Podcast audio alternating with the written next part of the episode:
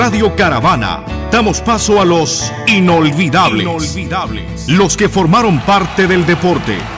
Seres humanos que brindaron su mejor esfuerzo. Los inolvidables. Los inolvidables. En Caravana, Patricio Cornejo conversa con Los inolvidables. Los inolvidables.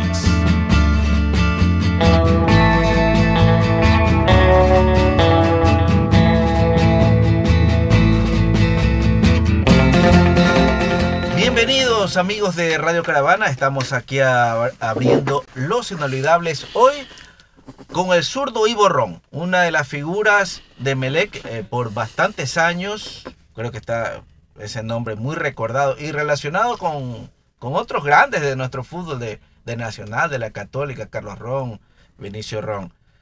Acá está Ivo para saludarlos y para contarles en la medida de lo posible su trayectoria, su vida deportiva. Ivo, ¿qué tal? Buenos días.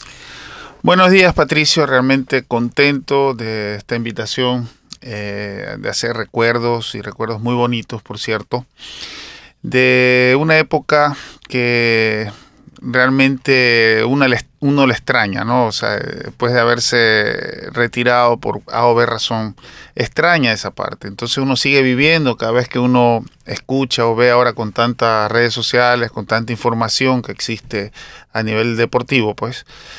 Eh, sí hay un, eh, una, situación de, de, extrañar, de estar ahí. Ahora las cosas son totalmente diferentes que antes. ¿no? Claro. Mira, eh, Emelec ha tenido épocas con jugadores nacionales, extranjeros, y la gente realmente eh, llega a estimar a esa gente pasando los años, y creo que algo de eso te habrá llegado. Ivo Ron, joven, eh, ¿cómo estuvo esa disyuntiva? ¿Quién lo empujó a ser deportista profesional? ¿Cómo comenzó el jugador? Eh, cuéntanos esa historia, el barrio, el colegio, la escuela. ¿Cómo fue Ivo Ron de chico? Bueno, eh, sí, definitivamente creo que todos empezamos por el barrio. Siempre empezamos por, por el juego de, los amigos. ¿Cuál era tu zona? Y yo vivía en Alborada, en la primera etapa. Ajá. Cuando todavía no existía ninguna de las, había uno y dos. Era nada más todo eso el, el proyecto de la Alborada. Después fue creciendo. Ahí dentro de la primera etapa, un parque, el parque más grande que existe en todo ese, todo ese sector, y con los amigos salíamos ahí al parque a jugar. Y uno de los, de, los amigos, el papá de uno de los amigos, eh, Nelson Rivera, eh, parece que trabajaba en, en autoridad portuaria o era miembro, no recuerdo bien cómo era el asunto, pero tenía en su equipo autoridad portuaria en ese entonces, eh, de segunda y de juveniles, y nos invitó, nos invitó al grupito de todos los amigos, éramos casi de la misma edad, la mayoría. O sea, teníamos 14 años, 13 otros, sí, 14. ¿De qué año estamos hablando? Año 82, mm, si mal no recuerdo. Y, y el motivo era porque eh, los jugadores de ese equipo parece o se habían ido o se habían enojado y como estaban de último, entonces bueno, llevemos unos nuevos, habían dicho. Y nos llevaron a nosotros. Y empezamos, fuimos a jugar el primer partido nuestro, ya el campeonato había avanzado, estábamos, estaba de último el equipo. Y uh, jugamos contra el Cruz Sport Patria, mal no recuerdo. Y, era un equipazo, estaba en primera, primer lugar y era difícil ganarlo. Y ese partido lo empatamos 2 a 2. Y ahí yo hice dos goles. ¿Dónde jugaron? En Fertiza, en, al sur, al sur. Ahí era, ahí fueron mis, primeros, mis primeros peloteos realmente fueron allá en, el sur. Y de ahí empecé. Me gustó, a mi papá le gustó el, asunto, no estaba muy de acuerdo, pero le gustó. Y Estabas en el colegio. Está, obvio, estaba, estaba en el colegio y a veces sí era medio complicado. Tuve que, este, ya cuando ya tuve el apoyo eh, ya el 100%, entonces tuve que cambiarme a estudiar eh, por las noches. Entonces, bueno, seguí en autoridad portuaria, me, llamaron a la selección de Guayas. Em, nunca imaginé realmente llegar a un equipo grande. Sí tenía más o menos una idea de lo que era jugar profesionalmente de cerca, porque Vinicio Ron es primo hermano de mi papá. Y yo cuando tenía 8 o 10 años íbamos al estadio, a Yaquito, a verlo. eh, Y so- eran bien unidos, claro. Muchas veces este, em, eh, nos metían, en- porque un tío mío era, era marino, era miembro de la comisión de fútbol y nos metía al, al- al- al camerino a, a- a ver a todos los jugadores. Y ahí conocí a Milton Rodríguez, Flavio Perlaza, Luis Granda, eh, el mismo Vinicio, obviamente.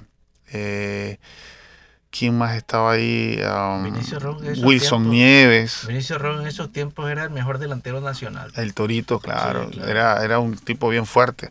Mentira. alto y, y tenía una buena, pero era fuerte, fuerte. Era- había sido militar, de los militares, o sea, de- de- de- del regimiento, creo que lo sacaron para... Entonces ya tenía más o menos una idea de lo que era estar eh, en un grupo, ver al grupo. Y, y la casualidad, no casualidad, bueno, las situaciones de la vida eh, hicieron de que los enfrentara muchos de ellos, a Lucho Granda. Y él, él me reconoció enseguida. Eh, era un tipo muy aguerrido, era, decía malo, era ¿Me decías mal- cuál es tu parentela con Vinicio? es, es primo hermano de mi papá. Ah, ya. Ya Viene a ser mi tío prácticamente. En segundo grado. Exacto. Entonces, eh, como digo, y me tocó enf- enfrentar también a Vinicio, ahí medio saludamos, él ya estaba ya para retirarse, bueno, con algunos de esas eh, casualidades de la vida. Pero bueno, entonces yo ya tenía más o menos una idea de lo que era este, integrar un, un grupo así, porque uno se mete ahí, estaba, yo, yo era bien metido. Y en la selección de Guayas, año 83, ¿no? Em, fue, estamos, eh, no había cancha. Año 83, enero, febrero, vino la corriente del niño y no había cancha por ningún lado. Y solo las efertizas estaban buenas. Y que resulta que Melec fue a, hacer un partido eh, de fútbol allá porque no tenía dónde hacerlo. Eh, creo que era miércoles, miércoles o jueves. Y el domingo jugaban creo que en algún lado, en Quito me parece. Entonces fueron a hacer fútbol allá contra nosotros. Y yo jugué contra Melec. Entonces, eh, Añato me vio y enseguida obviamente le gustó como, entonces, ¿quién era yo? Para ver. Entonces, salió de ahí la, la situación. O sea que por Eduardo ingresé a Emelec. Y ese mismo año, o sea, al mes de eso ya me compró Emelec. ¿Te acuerdas de la cifra? Sí me la dijeron, pero no, la, no, no creo que sea tanto así. Eran, 120 sucres. Vaya, mira. No creo que, no creo, solo fue, no, no es que no creo, Ah, no ya, creo ya. que haya sido 120 sucres. Ponte la mano en el pecho, tú dime si, si- Sí, de esa época era muy poco. claro, o sea, ponle 10 mil sucres o 20 mil sucres, que era algo ah, ho- honroso, no 120 sucres. Entonces, ¿qué pasa? Como mi tío tenía conocimiento del, del- del tema de los futbolistas y de, los pases y el, y el punto de, de- de- saber cuánto se lleva el jugador que ha, sido comprado y todo eso, entonces nos, nos habló, no quería meterse, pero nos habló. Y nosotros, no, es 120 sucres, ¿qué te puede? Entonces, ya, ahí hay, hay algo. Entonces, pero bueno, realmente me hicieron un favor. Antes que nada, ¿te acuerdas de, de esa selección de Guayas? ¿Quiénes estaban? Esa que te llamaron joven. Claro, claro. Eh, estaba eh, Walter Guerrero, eh, de los conocidos, ¿no? Estaba, Barcelona, Walter Guerrero. claro, el, el arquero de Barcelona, muy amigo mío. Estaba el Potro, estaba Pedro Mauricio, que es mi, Ah, mi compadre. En esos tiempos Estaba de- Carlitos Muñoz. De nueve era. Claro, llegó, en ese, ese año llegó en octubre. Sí, sí. Entonces lo citaron, como era juvenil, lo citaron ahí a la selección de Guayas. Carlitos Muñoz. Eh, estaba otros chicos que no, nunca más salieron, del no apellido León y todo eso. De Melec no había nadie en esa selección de Guayas. De Melec, de Melec, eh, no ese año, eh, porque ese año llegué a Melec en el 83, quedamos campeones eh, de- en- en- con, con Lazo, perdón, vicecampeones, fue que quedamos. con el Melec Juvenil fue que quedamos campeones. Eh, pero ese año no, no, no fue ni Clever, ni que salió al siguiente año. Pero no fue así, sí, más o menos así es el, el- el punto. Pero bueno, de los conocidos, a Emilio Valencia estaba eh, después, eh, fueron dos, dos veces, yo tenía 15 años, o sea, podía estar eh, sí, más tiempo, claro. Ya, ya. Entonces después vi, estuve con Clever, estuve con Triviño, eh, Compañeros de Compañeros, claro. Tú llegaste a una época. Me parece que está con Navarro. Época de Melec que no era un equipo muy poderoso económicamente. No, realmente pésimo, porque habían tenido el año anterior, cuando yo llego, el año anterior habían tenido una huelga de jugadores porque no les pagaban. Y muchos salieron, entre ellos estaba Lupo, estaba, o sea, los, los, más veteranos. Que se fue a Barcelona. Que se fue después a Barcelona, después de eso.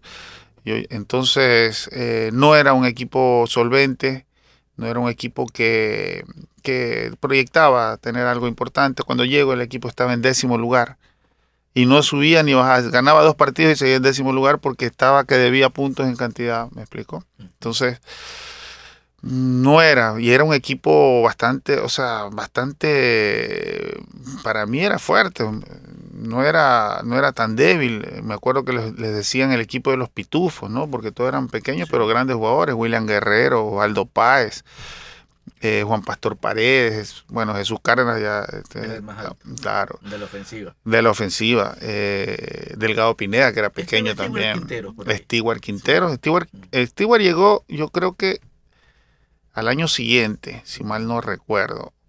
No recuerdo el año que llegó, pero sí, yo también. Estuve con Ítalo Estupiñán, también jugué. Ítalo, sí. Ahí sí, lo alcancé a Ítalo. Que, creo que usaron en esa época una camisa De camisa de botones de, de broches, así. me, acuerdo, me acuerdo de Ítalo por eso. Nunca la renovaron, siempre era la misma. Se jugó con la misma desde principio a fin. No, no había otra, eh, un reemplazo, era única. Entonces se rompía aquí, todo era cosido, resurcido, todo de la camisa. Eh, cuestiones de crisis. Mm, era parte, bueno, ahí ya estábamos un poquito mejor que, el año 83, 84. Pero el 84 fue un punto... Ah, pero antes que nada, o sea, tú llegaste en Melec y jugaba Pastor Paredes. Juan Pastor. Tú, jugabas por la izquierda. Sí. Ya en ese tiempo. ¿Siempre jugaste como volante por la izquierda o marcador? No sé. No, eh, yo jugaba de centro delantero prácticamente, pero a veces me, hacía por la izquierda. Ya está en la selección de Guayas, ya el, el profesor eh, Landeros, el chileno Landeros, eh, me ubicó por el lado izquierdo. Entonces ya era como puntero izquierdo, casi volante, ¿no? Por el lado izquierdo. así fue mis inicios. Pero cuando yo llego a Melec, el mismo ñato, Eduardo García, eh, me decía, juega, juega de marcador. Y yo por jugar decía, yo me, pongo de marcador, me pongo de marcador. Entonces, claro. hay alguien en el puesto, entonces, si quieres jugar, No, pero ni siquiera era en el equipo titular, pues no era el tercer equipo. entonces, pero tenía 15 años, tenía, era chiquito, 16 años. Entonces, a mí no me importaba donde, me pusiera, donde falta, yo me metía. Y eso sirvió a la larga. Eso sirve a la larga, porque ya cuando comencé a jugar profesionalmente, sí jugué de marcador izquierdo, jugué de marcador derecho, jugué de, volante por el lado derecho, volante por la izquierda.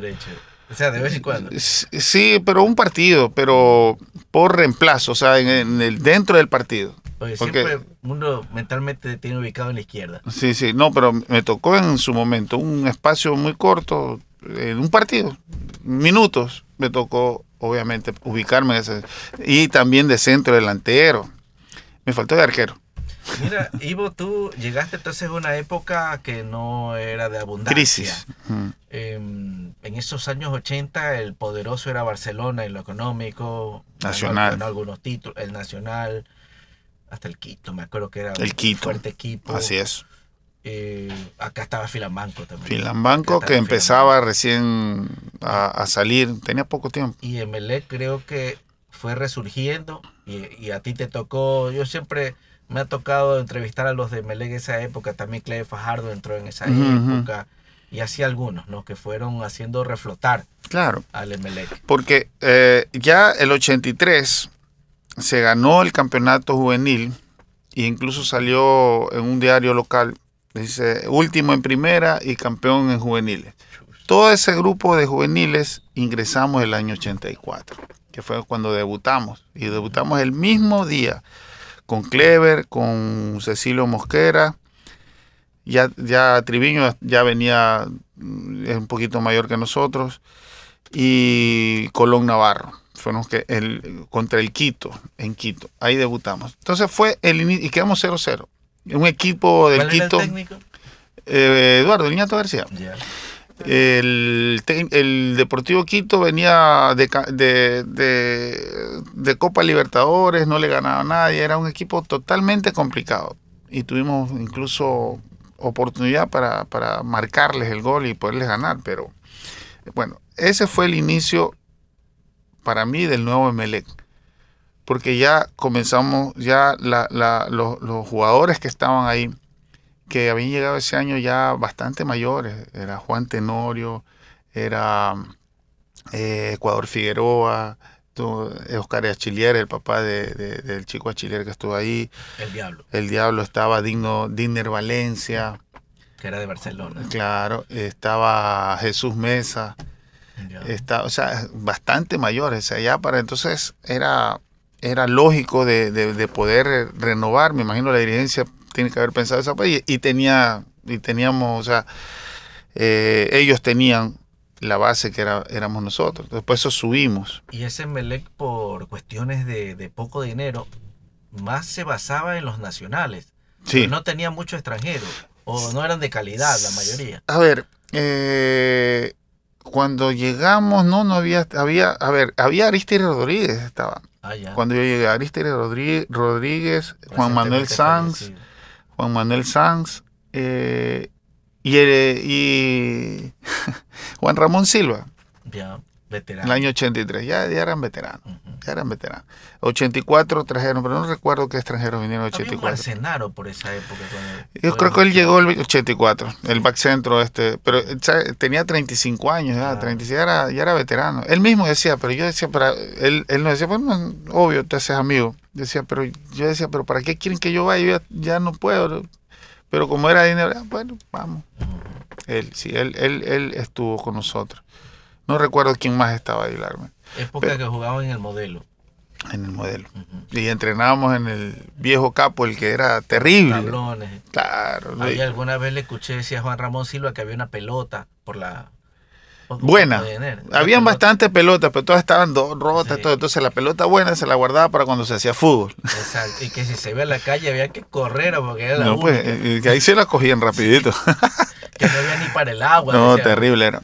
Terrible, Patricia. ¿no? ¿no? terrible, terrible. De esta opulencia actual a esa época. Mal manejo. Se está manejando bien ahora. No hay nada, o sea, ahora se está manejando como una empresa realmente, no como un equipo de fútbol. Y antes era el equipo de fútbol. A ciencia cierta uno no sabe exactamente, uno dice, o sea, uno puede tener la razón de decir, pero si Emelec siempre fue Emelec, ¿por qué cayó en una... Entonces, lo lógico, pensé, bueno, mala administración. Y eso es lo que hubo. ¿Te acuerdas que hasta en esos años hubo la posibilidad de vender el capo, el, terreno, ya perder el capo, y cosa que no se dio? A ver, eso fue, claro, más o menos esa época, pero no trascendió mucho. Había una cosa, pero lo que sí trascendió y, fue real, los fierros donde estaban los asientos, eso sí los vendieron para pagarnos, para pagarle sueldo. Ya. Eso lo hizo eh, el difunto Luis Chiriboga. sí, Luis Chiriboga. Parra. Parra es, sí. Él, él. Para tener, para, para pagarnos la quincena. En esta radio, eh, me acuerdo, había un periodista, yo creo que en otros medios también se hizo campaña para que no se venda, porque había una carestía, ¿no? Entonces el club eh, quería ver cómo, cómo reflotaba con un estadio que no estaba usando, lo estaba usando solamente para entrenar en esa época. Jugaba. Aunque algún partido por ahí me acuerdo que sí fuimos a ver a MLE. Creo que un par de partidos jugó en esa época.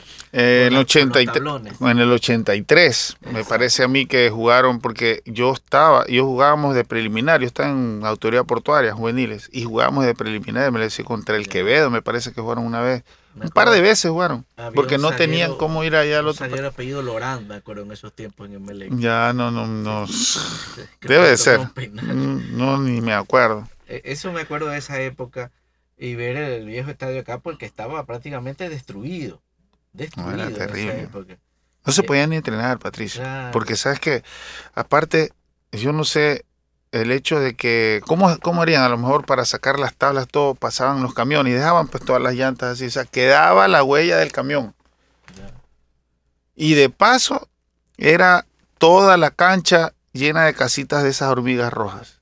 Entonces cae, pues, o sea, ruédate, no, pues tenías que, o sea, en serio, pasaba. que tú te ruedas, y corrías a la ducha que habían ahí afuera, porque las duchas eran afuera, ni siquiera eran, habían afuera, pero adentro también. Pues te tirabas todo el agua para limpiarte, todo la, o sea, terminabas todo picado. No sé por qué no nos daba alguna enfermedad por esa vaina. Y cuenta, ¿cómo, ¿cómo empezó la resurrección? Me parece que llegó el doctor Aspiar. El cambio. El cambio fue cuando nosotros subimos, justamente, con, con Clever, con, con, con, Triviño. Triviño ya estaba, pero bueno, estábamos con Clever, con Mosquera, con Navarro. Llegó y el cambio. Avilés de 9, eh, Avilés vino del 86, pero 84, el cambio también de dirigencia. Entonces ya se hizo cargo el doctor que recién falleció, el doctor Ferdinand Hidalgo, con un grupo que lo estaba apoyando, el que todavía no figuraba, y entre ellos estaba obviamente el doctor, el, doctor Aspiazo, tengo entendido. Ya él se hizo más, eh, o sea, ya eh, eh, ese año justamente ya quedamos creo que en un quinto puesto, algo así, no, no recuerdo, pero ya para el siguiente año 84, ¿no? Ya 85, ya pues, ya estábamos casi peleando ya los primeros lugares con nuevos jugadores, nuevas contrataciones, pero siempre la base juvenil. Entonces fue el inicio del nuevo Emelec, que ahora se lo está viendo mucho mejor. Me acuerdo conversando con amigos melecistas de la época, estaban bravísimos porque el que quería hacer el nuevo clásico era Filambanco, pero todavía había clásico, todavía el Barcelona Melec era fuerte, pero siempre aceptando que el Barcelona era rico, estaba bien, y el Emelec estaba tratando de, volver a hacer el la cabeza. siempre. Claro. No, si era. Ustedes formaron parte de eso. Era una lucha así, nosotros pensábamos que pero eso no iba a trascender igual lo de Filambanco. Eso, eso intentaban, obviamente, los, dueños, que eran los Isaías. con Pero bueno, nosotros, nosotros dimos igual los partidos. O sea, aunque no estábamos bien, pero los clásicos era distinto, era una cosa completamente distinta y uno lo vivía. Lo vivía al máximo. Entonces fue el inicio, el inicio de, del 84 para arriba del MLE que es ahora, con la nueva dirigencia, porque no solo, no solo fue renovación de jugadores, sino renovación dirigencial también. Claro que ah, estuvo al frente en ese entonces el doctor Hidalgo, después estuvo el, ingeniero Miguel Feldman, que era parte igual del grupo, y ellos son los que realmente eh, iniciaron un nuevo Emelec ¿verdad? Después llegó este, Neme con esta propuesta de nuevo estadio. estadio, se resucitó el estadio. Y, bueno, ahí fue, de ahí fue, ahí fue que comenzó eh, Melego otra vez a, surgir. Pero en la época nosotros llegamos, ¡puf! da pena. Eh, cuéntame, Ivo, ¿cómo fuiste entrando a la titular? O sea, esporádicamente jugabas. Eh, ¿Cuál fue el técnico que empezó ya a lanzarte a, a ser titular en Emelec? Eh, bueno, ya empecé yo a, estar en el banco, ¿no? Eh, el año 84, ya hasta, uh, sí, 84, yo ya tenía 17 años. Ahí fue que debuté. El que me dio la oportunidad, ya digo, fue Eduardo García. Pero mi posición, que ya me acomodé después, una, eh, ya entre volante ofensivo, ¿verdad? En un 4-3-3. Exacto. O sea, era según la formación, pues claro. Pero era más volante o como puntero izquierdo, carrilero izquierdo. Eh, era una posición que generalmente traían eh, jugadores extranjeros. Entonces, eso me daba para yo estar, tratar de ubicarme en otro lugar, ¿no? En un momento me, salió, me hicieron una, una nota, este, una revista local, y decía, me pusieron el Joker, porque yo puedo jugar en cualquiera de los puestos. Ah, porque, las cartas. Y claro, porque en definitiva yo quería ir a jugar. Si no puedo ahí, me voy a, pero siempre en mi posición traía en extranjero. Entonces, poco a poco, o sea, me costó mucho. Eh, ya cuando ya tenía que surgir el año 88, entonces traen a Beninca y jugamos en la misma posición. Que yo terminé jugando de marcador izquierdo. Yo era el marcador izquierdo de ese equipo en ese año. Y entonces, eh, ya poco a poco me fui buscando. Ese año, desgraciadamente, tuve la fractura del peroné y no pude jugar la final del campeonato. ¿Cómo fue esa fractura? Eh, en un entrenamiento. En un entrenamiento. Después del clásico que nosotros le. A ver. Le ganamos, le ganamos 1-0. Me hizo, me hizo a mí el penal de Olger. Olger Quiñones me hizo a mí el penal. Ganamos el partido y nos da la posibilidad para, para con un nuevo resultado, ganar a la Católica, ya llegar a una final. Contra el Quito. Contra el Quito. Entonces, ¿qué pasa? Que en ese transcurso de la semana, día jueves, ha- hacíamos fútbol en, en el estadio, en el Monumental. Y en una que entré a trabar, a cortar un avance, se me, se me traba el pie y yo me siento en mi pie y se me rompe el peroné. Estamos Me quedé sin final. Que Emelec eh, quedó campeón ese año 88 y había sido el último campeonato del 79. O sea, se demoró algunos años. Nueve ¿no? años. Claro, y en esa época hubo descenso y todo eso. Así es. Mm, Claro, decir 80. dos cosas de- del estadio de Barcelona.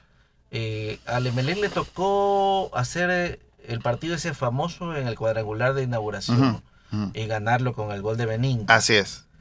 Eh, ¿qué, qué recuerdos tienes de, No, pues de eso? imagínate, es, es, eh, fue algo eh, totalmente inusual. Primero porque era un estadio que estábamos inaugurando, otra era el rival de, de siempre y que el estadio era, es de ellos.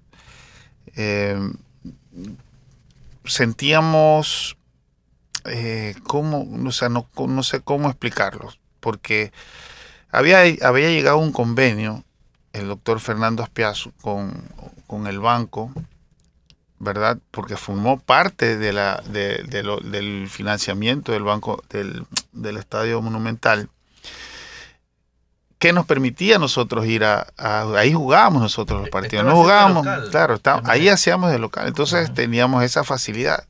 Y para cualquier jugador, pues no, que estás jugando y, y desgraciada- desgraciadamente era así, en un potrero, que era el Estadio Capul, era un Sí. potrero, Y la cancha era magnífica. El primer año de- del Estadio Monumental creo que no ha sido mejor. una belleza, Sí, mejor que esa no ha habido. una belleza. Entonces entrar a una alfombra, entonces era motivante. Entonces, el, yo creo que Castelnoble, la- los primeros días de entrenamiento decían, él, él lo puso, se puso a analizar y lo llevó al, al presidente, pues al doctor eh, Aspiazu, decía, venga, vea cuál es la mentalidad ahora del jugador en esta cancha. Y nos veía volar, se da cuenta, porque es cancha, es una cancha hermosa. No, hay que... Entonces, eh, nosotros íbamos motivados con eso, ¿no? Con esa, y- y agarramos mucha confianza y porque nos las dieron también, porque eh, teníamos muchas charlas con el presidente, que era el doctor Fernando Aspiazo, eh, y nos motivaba de muchas maneras, no económicamente, o sea, sino el trato en sí. El trato yo creo que necesita todo jugador para poder rendir. Muchas veces dice, ah, pero si está cobrando, pero eh, probablemente no esté, porque todo a veces es cuestión psicológica. Entonces, si tú, si se llega el entrenador a, a meterse dentro del, del- del- de la cabeza del jugador, va a tener muchas muchas cosas buenas de- del mismo jugador. Entonces, eso pasó ese año. Entonces, porque si, si mal no recuerdas, Miguel Falero ya venía bastante mayor y fue la figura. Mira que a Falero yo lo vi en Emelec cuando era un muchacho. Sí, Él estuvo- 18 Él años. estuvo en los, Él eh, contaba. en los 70. Claro. Con un, el papá creo que era miembro del cuerpo técnico y era juvenil en esos tiempos. Él decía, él nos contaba, él decía, todo eso, todavía, pelo. te- todavía, sí, todavía nos chateamos porque se ha formado un, un chat de, de, de la- de los del 88, entonces ahí eh, se- nos escribimos y bueno, esta- es la, la nueva tecnología. Pero cuando eh, jugábamos, él contaba, yo estuve aquí este, en el año, no me acuerdo qué año dijo, pero yo tenía 18 años, dice. Él vino bien jovencito porque el papá se vino a vivir a Salinas. Entonces, ah, entonces, y ahí después decía, no, sí, sí, la verdad que a él no le decían falero, le decían fulero, porque no, no, no fue, no era pues lo que necesitaba, no jugaba muy bien. Venció 18 el año años. 76, por ahí. Pero mira cómo da la revancha del fútbol, regresa después, no sé cuánto, 30 y algo de haber tenido, que salió campeón y fue el jugador insigne. Él realmente lo ubicó, le enseñó eh, cómo ubicarse ¿no? dentro de la cancha a Enrique Verduga, a, mi amigo. Él, él, él, fue uno de los partícipes para que, bueno, después Enrique también sea, hasta la selección llegó, ¿no? O sea, gran jugador. Y estaba Valdriz, eh, que yo creo que me parece a mí que tapaba en Peñarol o después, después de ahí fue a Peñarol. Pero bueno, con toda esa, con toda esa gente, más la motivación, claro, íbamos a ganar todos los torneos que teníamos, tenemos por frente. Y era difícil. Porque si se acuerda, Patricio, el, primer partido de Melec en ese cuadrangular era con el campeón intercontinental. Campeón eh, reinante de América. Y, aparte, y era creo que intercontinental, venían jugando. Eh, perdió, perdió esa final. Ah, bueno, entonces era campeón de, la... Perdió con Porto. Pero, y nosotros un equipo que queríamos lograr algo. Y, le ganamos, y le ganamos. dos goles de Avilés. Dos goles de Avilés. Y le ganamos. Y después el clásico, ni que, ni que hablar, ¿no? Pero bueno, lindos recuerdos. Sí, y ese año, o sea, como citabas, eh, Emelé quedó campeón en el Estadio de Barcelona. O sea, el primer partido fue en el Monumental y después se cerró en Quito. En Quito. Esos partidos es lo que no estuviste. No, pues porque estaba, yo los veí por televisión, estaba con yeso en ese entonces, sí, hombre, mala pata. Pero bueno, resultó y gracias a Dios se, se, se pudo lograr. Ya, pero ya venía el proceso. Ya el primer año entre cuarto y quinto, el segundo ya avanzamos a terceros y así. Hasta que llegamos al campeonato y ahí se comenzó a tener otra cara. Me estaba acordando que Hecho Cárdenas quedó campeón y él había eh, pasado por las verdes, pues no, él, eh, volviendo del descenso, creo que él era de Liga Deportiva Estudiantil y pasó a Melec. Y ustedes los muchachos fueron llegando y, y también tuvieron que poner el hombro, o sea, no era fácil. O sea, para, para comenzar en un equipo que prácticamente resucitó, porque estaba, estaba, de caída de Melec. Melec podía desaparecer, la gente no se da cuenta de esa parte, pero pudo haberse pudo La inyección de las personas que tú citaste, eh, Fredan Hidalgo, eso cambió. Feldman, el señor Aspiazo, ayudaron mucho a Eso cambió. Y, y también Nasib Neme, que eh, eh, era por atrás, eh, entonces venía y apoyaba. Claro, sí, hay imágenes incluso bien. Eso fue el, cambio, no solo, ya, ya te digo, no solo de jugadores, sino dirigencial también, completamente. Y, en el plano personal, después de esa fractura de peroné, ¿cuándo volviste? ¿Cuándo te tocó ya volver a la siguiente? A los 22 días me saqué el yeso ya. Ya. Y la pretemporada la hice no al 100% como haría, pero la hice a mi manera, a lo, a lo, que podía dar. Y eso me resultó bueno, porque no podía correr bien todavía, pero corría, y, pero se alzaba pesa. Entonces, a los... Es que ya el campeonato no recuerdo cuándo empezaría, a los dos meses eso, porque ya terminó. Era larga la Claro, dos meses, algo así. Empezó y ya empecé yo. Y había Copa Libertadores. Y, y también, ya, ya fui considerado también. O sea, le tocó en Melé, Quito contra cuáles?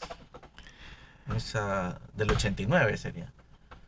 Eh, nos tocó, me parece que contra Colombia, contra este el Millonarios y el Oriente Petrolero. Ah, pero no, no, estoy hablando de El Atlético Nacional. El Atlético, no era el Atlético. Millonarios y Atlético Nacional, está Veguita.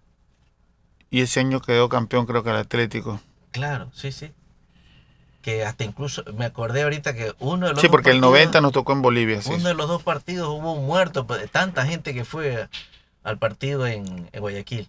Hubo un problema allá afuera del ah. estadio, ahora que me acuerdo. No, eso no. No sé si fue con Millonarios, que había uno que vino al Deportivo, no sé si era Banemerac.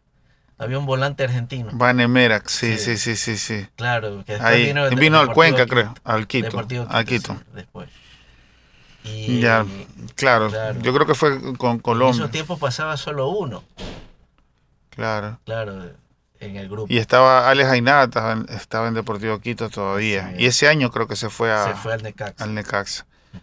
No estoy muy seguro eh, con quién era que nos tocó, pero creo que era contra, contra estos. Contra el, el Millonarios y, el otro. Millonarios había un delantero argentino, le decían el pájaro Juárez. ya, era famoso. Ya, ya, sí, sí, sí, sí, sí.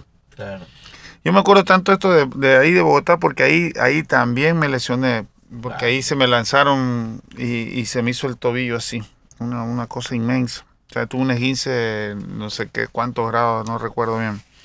Ahí me, me, me truncó un poco. Pero bueno, era el inicio de Melec, realmente. Pero ese cambio que digo, eso fue lo que solucionó todas las cosas. Y hasta ahora, hasta ahora. En el 89 Melec peleó campeonato. Sí. Y no pudo ser por eh, ese asunto de, del final, que partido de Barcelona Deportivo Quito se tuvo que, que volver a jugar. Y hasta ahora la gente melecista reclama por eso. ¿Ustedes se sintieron como que podían pelear también el título? Sí, no, no recuerdo exactamente cómo era el, el, punto ahí, pero, pero, y se intentó llegar, se intentó llegar al campeonato, pero hubiera, siempre ha habido unas cosas que bueno, ya no vale mencionarlas, pero medias, medias extrañas que a veces impedían por decisiones, incluso hasta decisiones arbitrales, y, y nos, nos mermaban bastante no me mermaba bastante, como, se, como que se ponían de acuerdo, algo, algo terrible. Habían ciertas cosas medias extrañas, realmente, pero así me igual. ¿Todavía seguías de marcador en ese 89 o, No, no, ya no, siempre, o sea, yo eh, no estaba por el lado izquierdo o seleccionado, ya iba más adelante. Ya, eh, pero no, aparte ya estaba, está, creo que llegó, no, ¿qué año llegó? Este, llegó Ciro Santillán, pues llegó también. Entonces ya se ubicaba ahí, de marcador izquierdo. Eh, ¿Cuál fue eh, tu, primer gol en primera? Claro, en el 85 contra Macará, aquí en Guayaquil. Ya. Contra Macará. Sí, sí, de zurda justamente, ajá, de zurda. Ese fue mi primer gol. Jugué titular ese partido. Quedamos 1-1. Pero ese fue, ese fue, lo, tenemos, él lo tiene en video. Ah, sí, sí. El primer gol de mi hijo. Peladito y borrón. 18 años tenía ya. 18 años. La gente se acuerda mucho de, de tus remates. Haciendo una especie de resumen, en clásicos, ¿cuántos goles hiciste? Parece que hiciste una buena cantidad. Siete. Siete. Siete. Que es buena cantidad. En ese entonces yo era el tercer goleador. Era Lupo, que tenía 11 eh, Uquillas tenía nueve y yo tenía siete. Eh, hasta el año. Hasta antes de que me pase esto, incluso. Porque no había. Juárez estaba ahí cerca, escalada, después ya sobrepasó. Hablando de clásicos, el año de los clásicos. Creo que fueron 14 12. o 12. El año 90. ¿Cómo lo sentiste? Eh, fue bueno, fue un año magnífico. Te, cuento que teníamos, mi buen amigo ya fallecido, Mauro Velázquez. Mauro, ajá. Peleábamos todo ese año, tantos clásicos. Oiga, eso le gusta a la gente, le dijo. Ah, el clásico es el clásico. Y más aún. Y se llenaba todos los partidos. Yo, voy a decir algo que es mi, mi, percepción. Ajá. Hay clásicos aburridos en el mundo porque ya se sabe quién gana en Barcelona, en Melec, en Melec Barcelona, no se sabe. Ah, Puede ganar cualquiera, hasta con el equipo cojo. ese equipo puede ganar. Y eso realmente hace del clásico algo especial. el clásico de Guayaquil, del Ecuador. Sabe que nosotros, nosotros eh, en ese entonces entrenamos eh, las, las pretemporadas, era para dos torneos. Para el torneo del campeonato ecuatoriano y para enfrentar a Barcelona. Esa era, esa era la, situación y realmente por eso es que habían los partidos. Cuando nosotros ya empezamos a jugar, casi nos manteníamos en las mismas posiciones, ¿no? Pero yo recuerdo cuando yo llegué, Emelec ya era décimo y Barcelona estaba peleando prácticamente los primeros lugares. Y yo recuerdo pero yo, yo estaba, pero no, no, todavía no, no, no, no formaba parte de, inscrito por mí, pero yo estaba en el año 83, 83, exacto. MLE le gana a Barcelona 4 a 3, estando en décimo. Estando, el equipo de Barcelona eh, recontra. Estaba, por Dios, y le ganó MLE 4 a 3. Eso, eso a cualquier hincha, obviamente, estaba lleno de barcelonistas, obviamente, pero eso a cualquier hincha le motiva, le, da. Entonces, eh, ahí eh, son cosas que lo puse a relucir porque justamente así esté en la posición que esté. Clásico es clásico, gana, gana. Así mismo nos ganaron ellos en 4-3, estando nosotros un poquito mejor. Así pasa. Son partidos distintos. año del 90. Es el 90, exactamente. Eh, eso fue después de que perdió la final Barcelona de la Copa Libertadores. Así es, así es. Y, y recuerdo, ya murió Miguel Martín de Casa, estaba al lado en la cabina. Dijo Miguel Martín, barcelonista, dijo, mira cómo está Barcelona. Dice, está bien, perdimos la Copa, pero qué clásico, un clasicazo. Sí, sí, sí. Cuatro, hubieron siete goles. Claro, un clasicazo realmente. Eh, me acuerdo la figura de, y se había comido un penal, el zurdo, este, el uruguayo de Barcelona, el loco Acosta. El Luca Costa. Se mandó un partidazo ese Sí. día, de acuerdo. Hizo algún gol. Creo que Avilés hizo uno o dos goles. Dos goles hizo. Ese- Ahí nos pusieron a un jugador incluso. Pero esa- ese era, de verdad, fue uno de los Partidazo. clásicos más recordados por, por, por la, la exigencia, porque era Sí. ida y vuelta, por más que uno estaba con uno menos Uno lo recuerda mucho, es partido de noche en el modelo. en el modelo. En ese mismo modelo, pocas semanas antes, había ganado Emelec 6 a 0. También a Eh, Barcelona, que puso suplente. Exacto. Claro, yo hice, yo hice dos goles ahí. Claro. de Tres ahí- hizo De Lima y Urlín hizo un gol. El ebanista. El ebanista, entrevistado al maestro. La verdad es que así se veía. Esas son épocas tan bonitas, tan bonitas realmente que se vivió, que se sigue viviendo. Yo lo resumo así. Ese día hubo clásicos de campeonato y de copa. En la copa ustedes comenzaron mejor porque estuvieron cerca de eliminar a Barcelona. Eh, Barcelona, hacer- exacto, los penales. eh, partidos con Oriente Petrolero. Pero- Y a penales, o sea, eh, yo me acuerdo, yo me acuerdo porque eh, en, allá mismo en Bolivia creo que clasificaron, Claro. porque con ah, dos penaltis y- fallados de entrada y, y este, en Barcelona, tres. claro, y Barcelona estaba ya perdido porque los otros tenían que hacer el gol y se comieron los penales los otros y Sí. clasificó.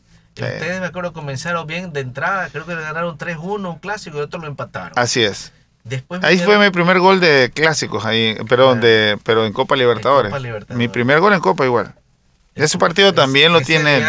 Emelec superior. Ajá. Después vinieron los dos partidos de clásico y en cambio empataron en el modelo y ganó con un gol de Uquillas Barcelona. Así es. En los partidos de campeonato, el más recordado, el 6 a 0, porque Barcelona se iba de viaje a jugar con River, Ajá, ajá, semifinales, días después de que había metido el gol Uquillas. Ajá, así es. de O sea, el que no disfrutó esos clásicos realmente es porque no estaba Y vivo. jugamos hasta enero. Claro. Hasta enero. Y en enero todavía con la, como dicen los españoles, con la guinda del pastel. Así es. partido que quedó 4-2 y en el último minuto un golazo de Bravo. Este, Elías Jaco me dijo que en el aire se había acabado el partido y no, y no valió. Un gol Con de, de Freddy David, Bravo, don perdón, de Freddy. desde la mitad de la cancha. Sí, este, mi gran amigo. Espectacular, no, espectacular. Así se cierra un y Era era, enero ya. era. Y, y era enero. Y era enero. Era enero. Sí, nosotros hasta enero, o sea, sí disfrutábamos. E- Era otra cosa, Patricia, era otra cosa. La verdad es que ahí se jugaba con ganas. Ahora se juega con, con otra cosa. ¿Y qué jugadores? Nacionales y extranjeros. De los dos lados, Sí, de sí. los dos lados. Y ahora somos, somos grandes amigos, con todos ellos nos vemos, nos, o sea, vamos a jugar. Hay torneos aquí que, que hacen en todos lados, ¿no? En el, en el sur de la, de la ciudad, acá al norte. Y ahí nos, nos encontramos y nos vemos y recordamos también todo este tipo de cosas. Pero tenemos una buena amistad, que a, a veces la gente piensa que no, pues son enemigos, enemigos. No, mentira. O sea, a la larga se- somos, somos buenos amigos todos, todos los que jugamos en esa época, tanto de Melec con Barcelona. pues, ¿no? ¿Y de ahí cómo siguió tu carrera? El 91, eh, ahí fue campeón Barcelona, pero también en Melec eh, Estuvimos, estábamos atrás, sí. peleando, sí. Eh, estuviste en la época del bicampeonato. Estuve el 93, eh, salía, este, fui a jugar al Deportivo Quito un año. Regresé, ellos, que, o sea, Melec quedó campeón 93, un gol de Pachito, o, o- o fue parte de, o sea, esa, un gol, un El clásico, gol de un clásico, sí. O un tiro libre de Iván que Hurtado. fue el que le dio este, Sí. ajá, esa chance para, para poder pelear. No, es fácil, no es fácil encontrar en la historia de cualquier campeonato un gol tan espectacular. Sí, terrible. Una cosa que no, no, se, no se lleno. veía, no se veía que podría pasar, pero fue una viveza, una vivada que, que bueno, De- no, no creo que se vuelva a hacer. De esas típicas de tiro libre que mandaba San Paolo, perdón, San Paoli, capitán. Tenía su tenía sorpresa. Pero esa fue la mejor sorpresa, pues Sí. no, las otras muy poco. Claro. Bueno. Y yo llego el año 94 eh, a integrar nuevamente Melec y quedamos campeones. Ese año para mí fue uno de los mejores que pude haber hecho. Ese es el año que venían de, en el vuelo de avión sin saber cómo quedaba Barcelona con Nacional. yo, yo, me vine por tierra. ¿Ya? porque mi papá fue se fue allá por tierra, entonces yo me vine con ellos. Yo venía escuchando. Cosas de, y el que nos salva fue el Pavo Noriega, que le pega en la cabeza. Salvó un gol de constante. De cabeza, en la cabeza le pegó. Oye, este, ese, ese año, ¿cómo puede ser posible la, federación, no? Ustedes fueron con Aucas al mediodía. Y Barcelona jugó con Nacional de noche. O sea, era... Increíble. No, y, también acuérdate que había ese asunto del medio punto y ah. de, esa, algo, Copia de Colombia. Nunca, eso eh, no, nunca más se puso porque nunca dio resultado y era una cosa injusta muchas veces. Era un campeonato medio raro. Estaba pero... acordándome, retrocediendo un poco, eh, esa Copa Libertadores la hicieron con bolivianos, ¿no? Y a ustedes les tocó jugar con The Strongest, Oriente Petrolero. Me acuerdo que. Año 90. Le robaron un partido en La, en la Paz. con la mano hizo. Dos goles con la mano hicieron. con un, la mano. Un delantero, Nosotros siempre íbamos ganando. Primero empezamos perdiendo 1-0. Ahí empatamos. De ahí hizo Russo el gol, 2-1. De ahí nos empataron con el gol de mano. De ahí Russo hizo el 3-1. No, no, no recuerdo si 4-3 creo que quedamos o 3-2. De ahí nos empataron con otra mano. Y el, perdón, no, fue gol. El cuarto gol que nos hace fue con la mano nuevamente. en pleno, pleno allá en La Paz. Uno que me acuerdo, se tiró de palomita le metió un puñete. Y se, se ve clarito. o sea, el juez de línea de ley. ¿Pero qué van a pitar esa gente? Cosas, Pero la cosa es que Melec pasó y después Barcelona pasó por, por el asunto de por los penales. Desempate, desempate tuvo que jugar dos partidos más con terrible ese viaje a Bolivia la verdad nadie lo quisiera volver a hacer a nosotros a nosotros nos tocó eh, nuestra base era en, Santa Cruz, ¿no? Y el día del partido contra The Stronger, a los, a los que no iban de titulares, lo mandaron en el vuelo comercial a La Paz. Y a nosotros tuvieron la gran idea de rentar una avioneta. Era de 20 pasajeros, avioneta. Entonces íbamos los, los titulares entre cuerpo técnico. no sé si se acuerda de Digífico, que era el preparador físico. Le dio la muerte blanca en pleno vuelo. Es que el, avión iba así. Así, y todo el mundo decía, Clever también con oxígeno, todo como tres o cuatro. Qué peor error que pudo haber cometido. Nosotros llegamos al estadio todos morados, con, pero aún así, ¿no? O sea, nos recuperamos ese ratito. Y después el regreso, el regreso era igual. con esa. ¿Por qué no cabe? No, no, arrancaba el, el, el, el, avión, se le había acabado la batería. Entonces tuvieron que traer una, una eh, ¿cómo se llama esta? Ah, para cargar la batería, ¿no? Eh, bueno, generador. sí, generador. Entonces tuvimos una hora, una hora y media más o menos, se demoró el vuelo hasta que ya está cargado, ya prendió y nosotros rezábamos en ese rato y los asientos eran así. No eran así sino así, hasta aquí nomás. Entonces eran pequeños, ¿no? Hasta la mitad.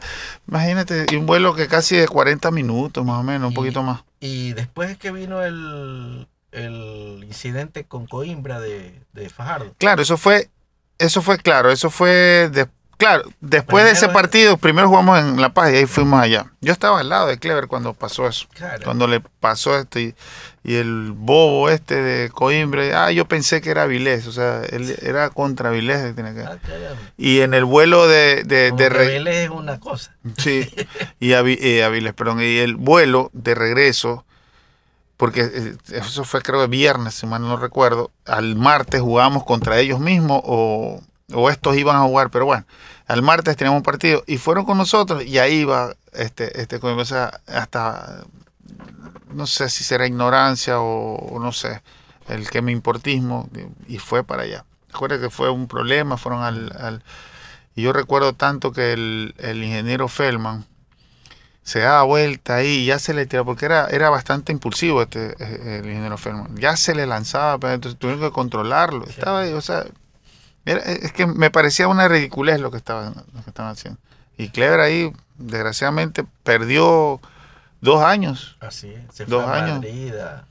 para que para o sea claro terminar de recuperarse pero perdió dos años que pobre Clever para mí ha sido uno de los mejores números 5, por, por, ponerle número.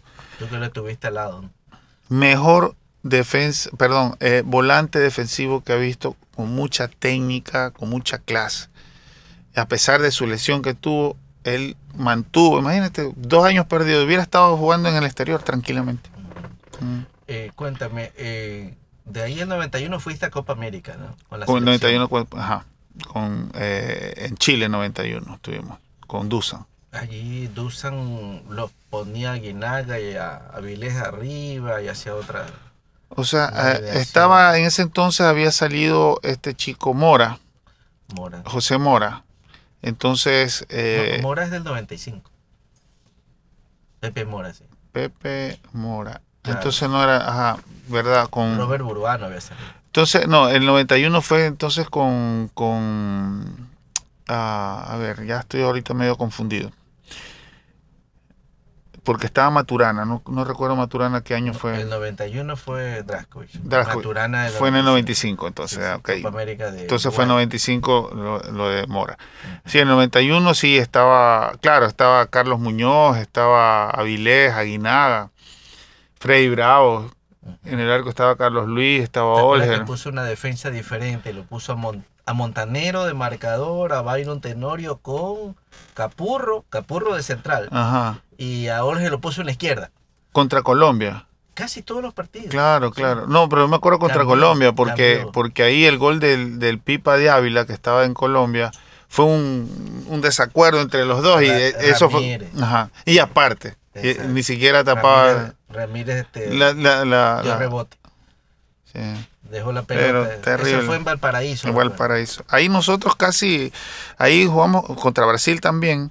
Y le tuvimos, claro, los tuvimos casi, casi, o sea, si Alex hubiera hecho el gol ese que iba solo, solo, solo, enfrentó solo, le ganamos el partido.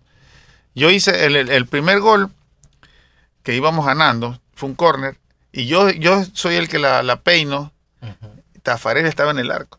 Era uno de arqueros favoritos. Y pega en el tubo y vino Carlitos Muñoz de la otra y la metió. Ahí íbamos ganando 1-0. Terminamos perdiendo 3-1, pero el marcador no refleja lo que nosotros hicimos ahí. El partido queda por lo menos empatado. Por lo menos. Partidazo lo hicimos ahí a Brasil. Y ganando ese partido clasificamos. de azul, me acuerdo, Ecuador. Y con un frío, toda esa estadía allí. Utilizábamos una cosa que nunca más la vi, yo no sé qué se me hizo.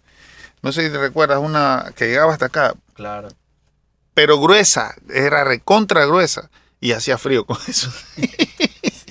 Parece mentira. Es impresionante, pero creo que había una base naval por allí. Sí, cerca estaba. Y este y había ecuatorianos en la base. Usaban la ropa de marino. Era una, una, era una colcha que usaban de, Pero es que está, el frío estaba ahí. Es ¿Cómo haber sido el agua? Polar. Frío polar. Y es mar, y es playa y todo eso. Es conocidísimo. Y con viento viento En el estadio era terrible. A veces me tocaba a mí estar en el banco la mayoría del tiempo. Yo entraba al cambio. Otra, ya jugué contra Brasil, sí jugué. Pero en el banco, ahí, así tenías que estar, pero, o sea, los calentadores tampoco eran tan gruesos, pero con esto era así, así viendo el partido. Y los ojos arden pues, también. Eh, buena Copa América, era, era un grupo difícil, era con Colombia, que, que hizo una gran copa, con Brasil, con Bolivia. Y con Bolivia. Con Bolivia. a Bolivia se ganó 4-0. 4-0. Ahí yo ahí hicimos un gol eh, los dos a la vez, pues este eh, Raúl y yo. Pero se lo dieron a Raúl, obviamente. Sí, contra Bolivia. Sí, era Bolivia, Brasil, Colombia y, y Uruguay. No, no, no, no, no creo que era Uruguay. Uruguay era. Quedó empate con Uruguay. 1-1. Mm. que creo que estaba Victorino. No, no, no. No, no, otro delantero estaba. 1-1 quedó. Sosa, no era. No. Eh, te, te, cuento bien que. Eh, porque Mauro Velázquez tiene una vista de, de, o tenía de las personas que han estado en el fútbol. En medio de un grupo lo sacó a Paco Gento, que había venido por el Real Madrid a, a llevarse un central. Ah, sí. Y tenía en la agenda, así. El uruguayo, no me acuerdo cuál era el apellido el brasileño era Ricardo Rocha, que se lo llevó. Sí, sí. Y el otro era Jorge Quiñones. Ya. Y Paco Gento me decía, oye, el compatriota tuyo es bueno. hay una jugada que justamente con Ricardo Rocha en el último partido le gana un choque y la pelota quedó como un 8, o sea, entre los dos zapatos. Y se la llevó porque era muy fuerte. Sí, a pesar de que era flaco. Claro, se la llevó y como era marcador, se fue y le metió un centro a Muñoz y Muñoz fue muy bajo para el centro y se le pasó. Se le pasó. Se le pasó, era, era para el 2 a 1. Y me dijo, Chuzo, dice, si les llevo un negro y ecuatoriano a Real Madrid me lo tiran por la cabeza. No, puedo decir. en serio. No puedo Ahorita está lleno, pero en ese entonces no, no y había. Se lo a Ricardo Rocha. Y sabe que perdió el campeonato de Real Madrid justamente con un autogol de Rocha. No, al final de la temporada. Oye, que hubiera sido, ¿no? Oler en Real Madrid. en Madrid, imagínate, ah. con tremenda tremendo físico y tremenda técnica. Era un, era un crack. Pero sí es verdad, no, no querían negro. Es más, cómo sonaba Maturana para dirigir el Real Madrid, no, lo dejaron. Exacto. Por, por Moreno. Bastante racista. En esa época, de acuerdo, había una barra. Eh, después vino la. Poquito después vino la época de Tele Santana con el San Pablo. Y llevaron a un marcador que creo que el nombre era Víctor. Oye, no duró ni tres partidos porque la misma barra le cantaba Fuera. Una cuestión súper racista. Eso dicen, eso dicen, ¿sabes que se ¿sabes qué le cantaban? No. Eh, Ku Klux Klan, Ku Klux Klan le cantaban. Negro ladrón, recoge el algodón. Eso se oía pues en, las transmisiones. Así era. Entonces no se podía. Eso, es más, ya votaron esa barra, una barra que... Debe de ser, pues, porque ya todo cambia. Pues, hasta preso tiene que estar ahorita me acuerdo cuál era el nombre, pero era un, grupo que se ponía atrás de un arco. Durante muchos años, eh, vean videos de YouTube, se ponía un grupo como de 500 y se pasaba insultando todos los partidos, hasta que la directiva dijo, ya, es que no, no está bien. Peor pues. imagen del club. Pero por supuesto, yo de eso se quejaba muchísimo Chilaver, ¿te acuerdas? Que decía, allá son los más racistas del mundo, esos españoles, los odiaba. Yo escuchaba muchas veces eso. Bueno, cuéntanos algo del Quito, pues, ¿cómo fue todo este día en la altura? Ah, eh, fue realmente una como experiencia muy bonita, muy bonita. Ahí me tocó estar con Ulises de la Cruz, que estaba, tenía 18 años, recién había cumplido con, bueno, Dixon Carcelén, que era de la selección, con Pavón, centro delantero, llegaron, y en el arco estaba eh, Salinas, Salinas, que fue arquero también de Barcelona. Salinas, sí, sí. Ajá. Y bueno, después ahí mismo estaba Borja, no me acuerdo el nombre de Borjita, era el otro arquero. ¿Ya no estaba el em, mono Encalada? ¿O si estaba en esa época? Creo que sí. Alfredo Encalada, tú dices. Mm, ya debe estar veterano entonces. Claro, no, ya, ya estaba retirado ya. Ahí, ahí sí estaba Angulo, estaba eh, Giovanni Mera, todavía en el Quito. ¿El papá de Chilier todavía estaba?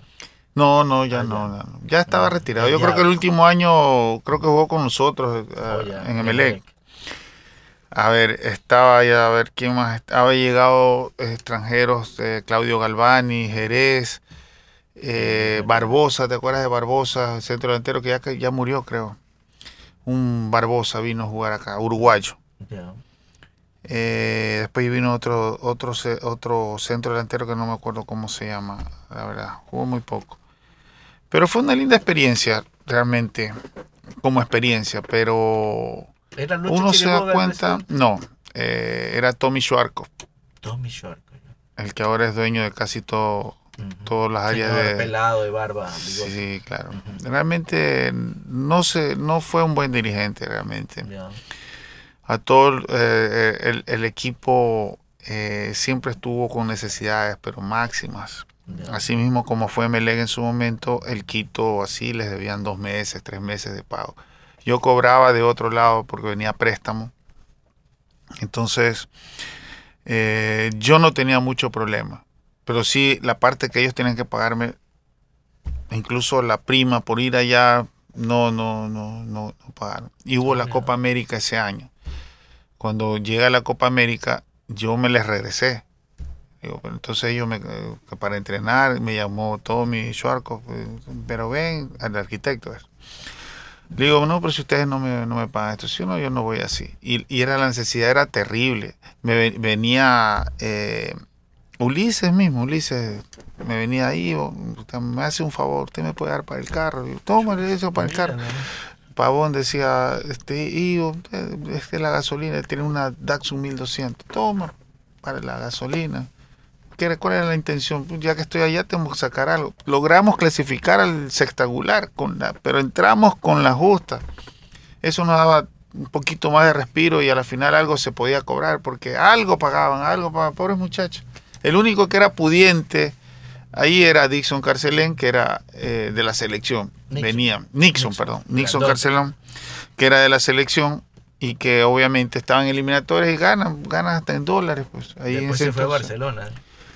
No recuerdo esa parte, la verdad. Yo No, creo que estuvo en Barcelona. Sí. Sí, sí. Pero no le fue, no le fue muy, muy igual que Diego. Herrera, igual que. ajá. Entonces, Época que llegó Alfaro Moreno, me acuerdo. Ah, Barcelona. entonces, como experiencia y sentarse a meditar y decir que realmente no tienes que salir de este equipo de acá. O sea, volviste en Melec tranquilo. Y ya no, dije, no salgo más de aquí. Aquí salgo como Alfaro, ¿no? ya no salgo. O sea, volviste y fuiste campeón. Campeón, campeón. Llegué al 94 otra vez y ahí a- al campeón. De ahí, a- Ahí a- estamos hablando de un equipo con. A ver. Ya estaba Fernández. claro. Cuando, sí, ya Fernández, a ver, eh, eh, cuando llegó, este, a ver, déjame acordar bien porque no quiero fallar. Porque ellos salieron del preolímpico y fueron a Emelec, el, tanque Hurtado, está, eh, Iván Hurtado. Máximo Claro, 92, Tenorio. creo que fue eso, ese Claro. año, me parece yo. Entonces ya estaban ahí. Cuando yo cuando regresé los volví a encontrar. Y ese año 94 eh, recuerdo Estaban que ya. claro, pero llegaron extranjeros, ¿te acuerdas de. Pico, Almada, Edu, ¿no? Almaga se lesionó. Eh, no yo, no yo jugó, vi el partido, se lesionó como universitario. pero fue amistoso aparte. No, Copa Amisto- Libertadores. amistoso era. Copa. Copa. No llegó no llegó a jugar Copa. Copa era. Le abrieron rodillazo. La, la ingle. O sea, un rodillazo que le pegaron atrás, nunca más jugó. Pobre, goleador del, Y del- costó bastante. bien. goleador del, del- de la Copa Libertadores en la. Universidad Católica, Universidad. Católica, era, ¿no? Y antes vino con Concepción. Pico eh, con Concepción, Concepción vino del 90. eh, Pico que venía con un palmarés total, que uno de los pases más caros que ha habido Pero en 91 vino. 91. Armada. Era Colo Sí, sí, sí, sí, sí, sí, sí. Ahí, ahí inauguramos el Estadio Capo. Entonces, pues, claro. Y Edu, que también venía con un palmarés, que terminamos jugando nosotros el año 94. 94 fue que vino. Eh, Sí, el 94 es campeonato con Torres Garcés de técnico. ¿no? Claro, lo sac- sacaron a todos los extranjeros y quedamos nosotros todos, toda la El tanque Hurtado, Fernández, Fernández, eh. Máximo, Iván, Danes, Danes, o sea, un equipazo. eh, Capurro. Oye, Capurro. ¿qué, qué equipo? Era un equipazo, la verdad, en serio. Daba gusto. Clever, ¿con quién? Era con. ahí alternaba, pues estaba Enrique. Verduga. Ajá. Estaba este Jorge Batallas también, que era un extremo izquierdo, era, era muy rápido. A veces alternábamos con él. Humberto Garcés, Humberto el pariente. ajá, Humberto Humbertito. eh, em, Buen jugador el Humberto, Había- Católica, Melec. era muy buen centro delantero. La metía todas y era aguerrido, era fuerte, era, era bravo para, para, para, para meterse. Terminó creo que en Nacional, me parece, si no mal no recuerdo. Cuando puedas, ayúdame con el número de Humberto García. Sé que lo, Mm, lo ubicas por ahí. No lo creo que estoy en uno de los chats de eso lo podemos Ya, sacar. claro. Porque Me parece me parece que sí está en el del año 80. A ver, no, no. Ah, En uno de esos. Sí. Tengo varios varios chats ahí de los amigos de Melec de, de varias épocas. que estaba en ese equipo. Claro, Humberto. Humberto. Pero buena época, Patricio, la verdad. Uno lo recuerda con tanta alegría. La gente te recuerda incluso, aunque no me, cu- cuando me ve no, no saben quién soy. Pero una vez que escuchan mi nombre, ah, pero tú sí, ah, ok. O si no me dicen, ¿qué es usted para el que jugaba en Emelec? No soy yo mismo. yo me perdí 14 años fuera Sí, del país y ahí nadie, ya, pues, 14 no cambia. 53 años cumplo hoy día, justamente. Y de ahí la siguiente Copa Libertadores. La siguiente fue la que me dañé. Esa es la de Vélez y Vélez Racing. y, y, y Racing, exactamente.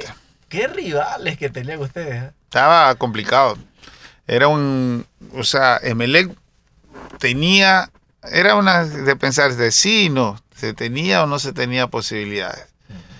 Eh, se podía, creo que entraban tres de, de, cada grupo, me acuerdo con eso, pero era, era difícil, era difícil. Y nosotros eh, no tuvimos muy buena presentación acá en Guayaquil contra ellos. Empatamos. ¿El otro, ecuatoriano era Nacional o Liga? El otro era. Nacional, creo que era. Nacional. Porque Racing y. Racing y... Sí, Nacional. Nacional era el, campeón, pues nosotros éramos vicecampeones. No, no, campeón. No, ese año, ese año 96, cuando jugamos. Ah, me refería al 95, entonces. Otra, otra ronda de Copa Ajá, exacto. No, 95 quedamos, quedamos vicecampeones también. No, pero digo, del, del campeón 94 pasado 95. No me acuerdo el grupo que les tocó. Ah, el 94. Eh, los venezolanos pues, nos, nos, eliminaron. Oh, ya.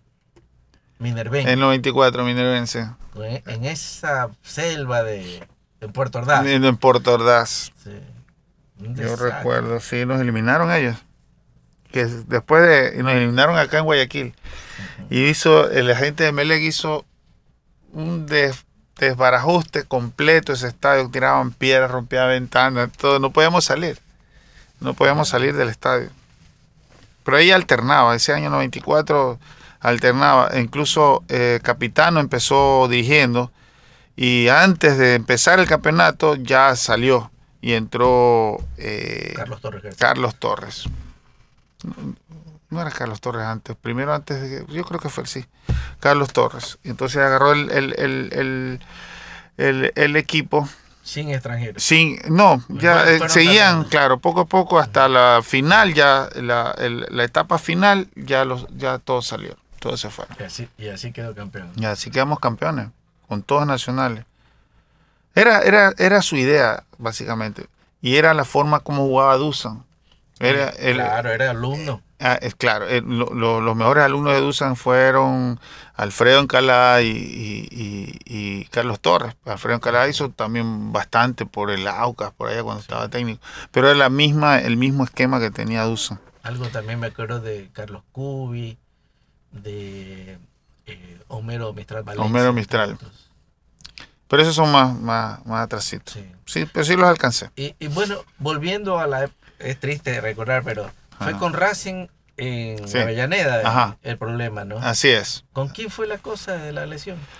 Era de era con un chico que recién estaba empezando. Eran sus primeros partidos y, dicen que era yo, o sea, después de ese partido medio nos enteramos, ¿no? Era muy aguerrido y todo eso y le gustaba pelear todos los balones donde se, se rodaba. Y me tocó a mí recibiendo un balón de espaldas de Eduardo, me la, Eduardo Smith me la, me la da. Y yo lo veo que viene de, diagonal de acá, del lado izquierdo mío, y yo lo veo que viene.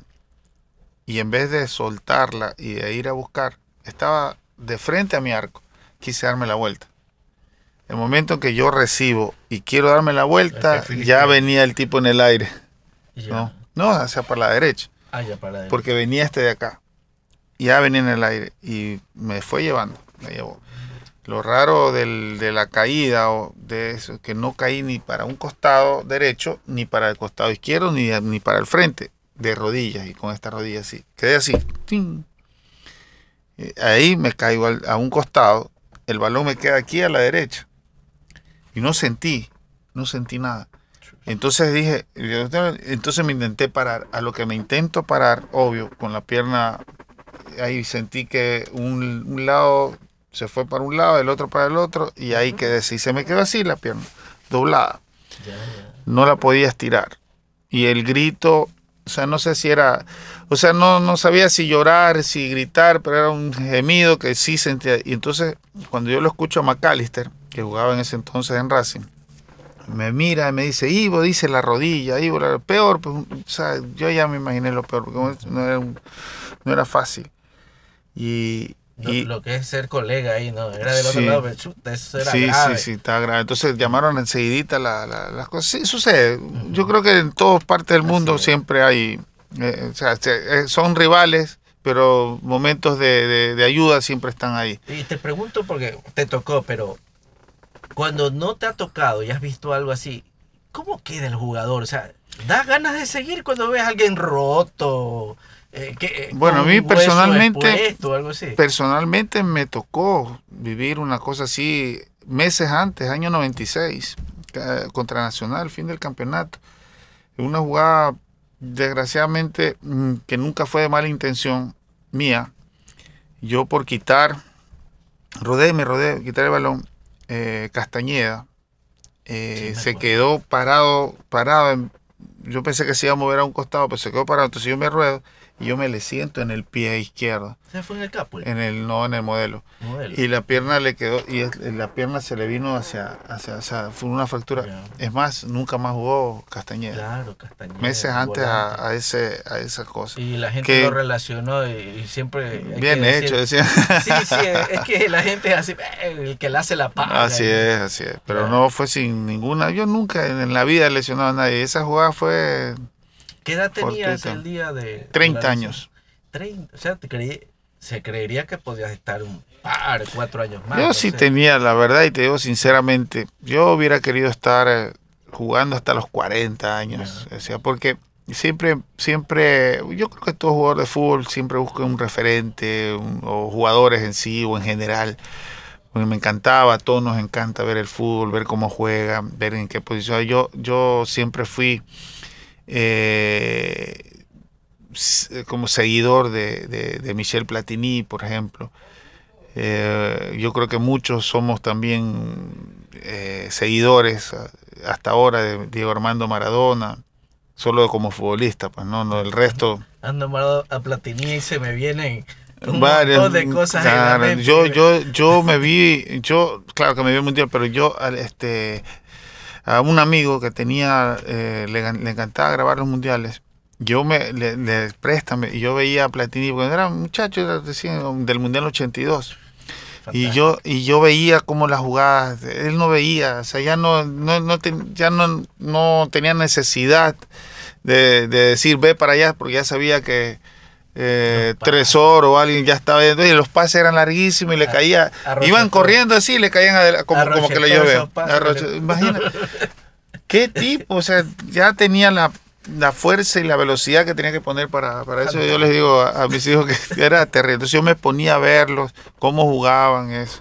Maradona sí lo vi ya personalmente. 82 era, estaba en el colegio y era complicado. Pero me vi eso. Entonces uno coge referencia a ese tipo de, de- de jugadores. Y, y ya, pues, o sea, con eso uno se va formando eh, futbolísticamente. ¿Cuál fue tu mejor gol, los mejores goles, los más recordados? Es la de los clásicos, siempre han sido. Al, al año 95, que vieron cuatro clásicos, yo hice tres goles, o sea, uno en cada clásico. Eh, y, el, y tiene su historia incluso este gol que voy a decir, que es el que más... Que eh, en el estadio modelo, eh, perdón, monumental, yo le hago el penal al Chino Gómez, ¿no? Eh, casi al fina- finalizar el primer tiempo. Le hace una jugada a Luis Capurro, yo estaba por la parte diagonal Luis Capurro, le hace la jugada y se va hacia la línea. Cuando yo veo que le está haciendo la jugada, yo ya corro.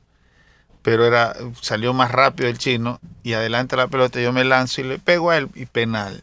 Y en el arco fue la primera vez, incluso ese partido se, se nombró mucho esto, que en el arco de Barcelona estaba José Francisco y en el arco de Melec era Alex Ceballos. O sea, los dos hermanos estaban, estaban enfrentándose por primera vez en un clásico.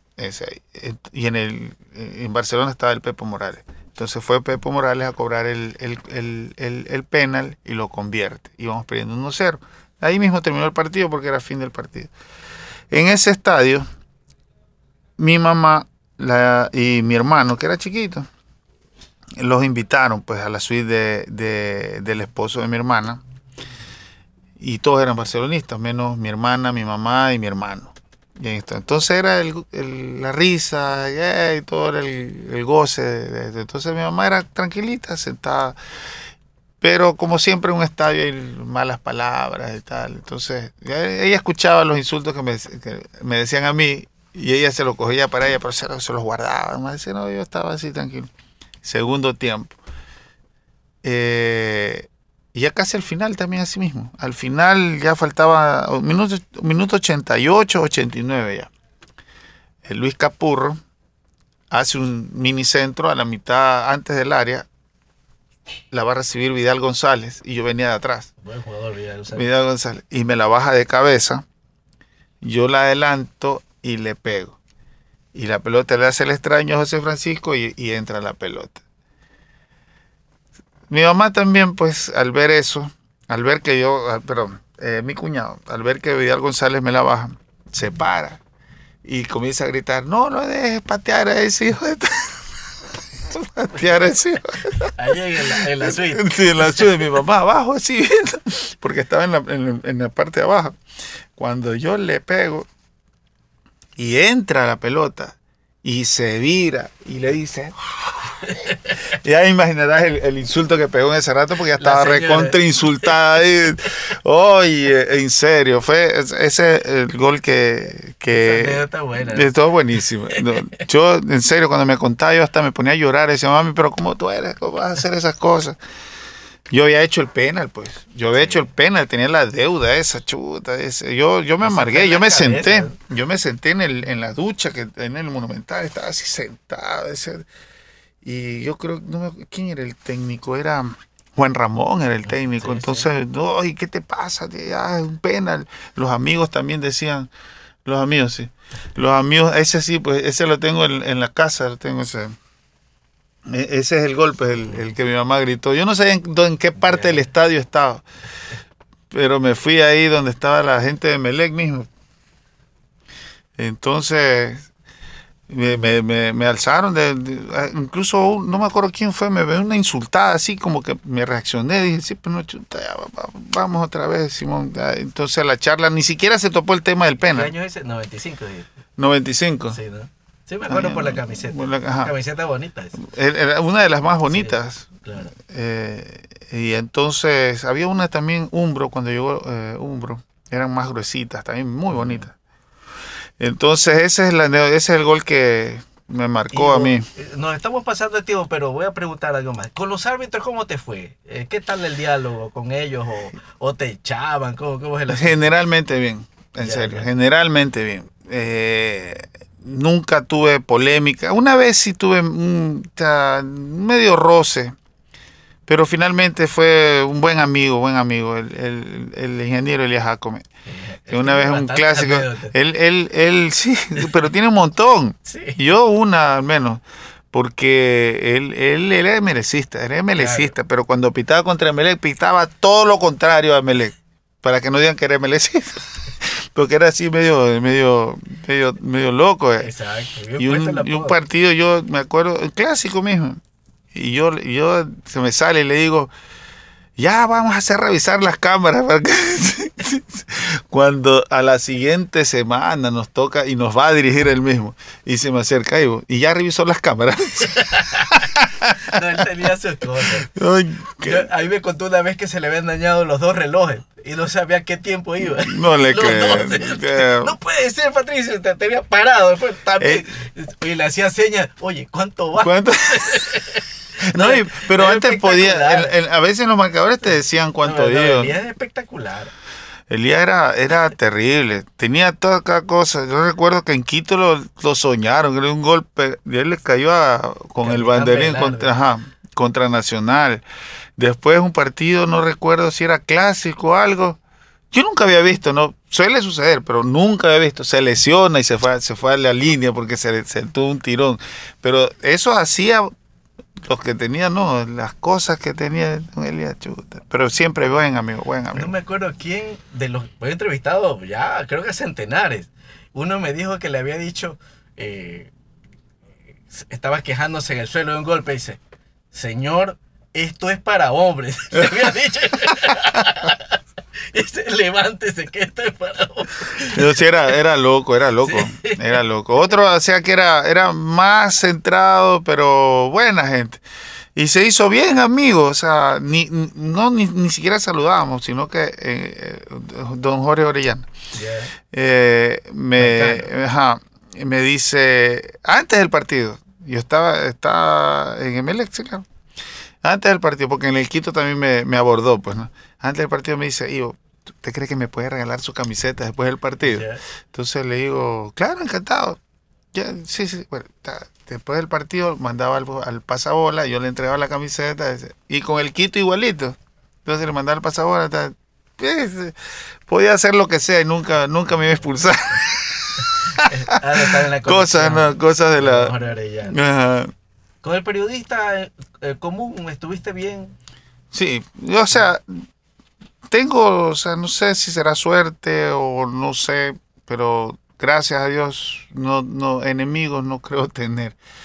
No, no creo que tenga. Y, la mayoría, muy bien, nunca tuve problemas con, con, ninguno, y si los tuve, pero no tiene que haber sido de mucho, eh, de muchas cosas, o sea, no, muy bien, muy bien. Yo no, gracias a Dios no tuve problemas con nadie.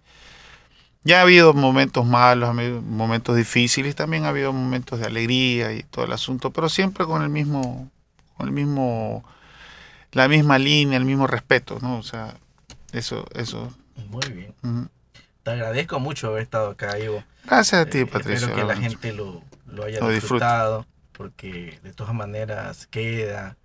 eh, este es un espacio para que el protagonista en general se desenvuelva. Algunos dicen cosas que no lo decían en su época. Ajá. Algunos a veces ocultaban cosas o han confesado cosas. Me acuerdo de algunos, si hubiera sido mejor, mi carrera hubiera sido superior. Bueno, son, e- este es un programa para eso y de nostalgia Así y es. para recordarlos. Ivo, muchas gracias. Gracias a ti, Patricio. Realmente es lindo recordar. Es lindo recordar eh, momentos, recordar amigos, recordar eh, eh, situaciones de a veces en contra, a favor y bueno, cosas así. Siempre es bonito recordar. Nosotros tenemos, yo tengo un espacio, o sea, personal, que tengo álbumes y todo eso y, y los tiene justamente mi hijo que está aquí, él que tiene eh, cómo es esa, esa situación de que no estuvo y que no me vio personalmente, pero él se divierte viendo eso, ¿no? Así que te agradezco. Él, él dice, le digo, nos van a hacer preguntas de, de partido. Ah, ya, chévere. todo. Entonces, por eso está aquí. Bueno, muy bien. Y te agradezco nuevamente, Pat. Muy bien. Aquí estuvo Ivo Ron, el zurdo, muchos años en Melec, con algunos títulos en Los Inolvidables por Radio Caravana.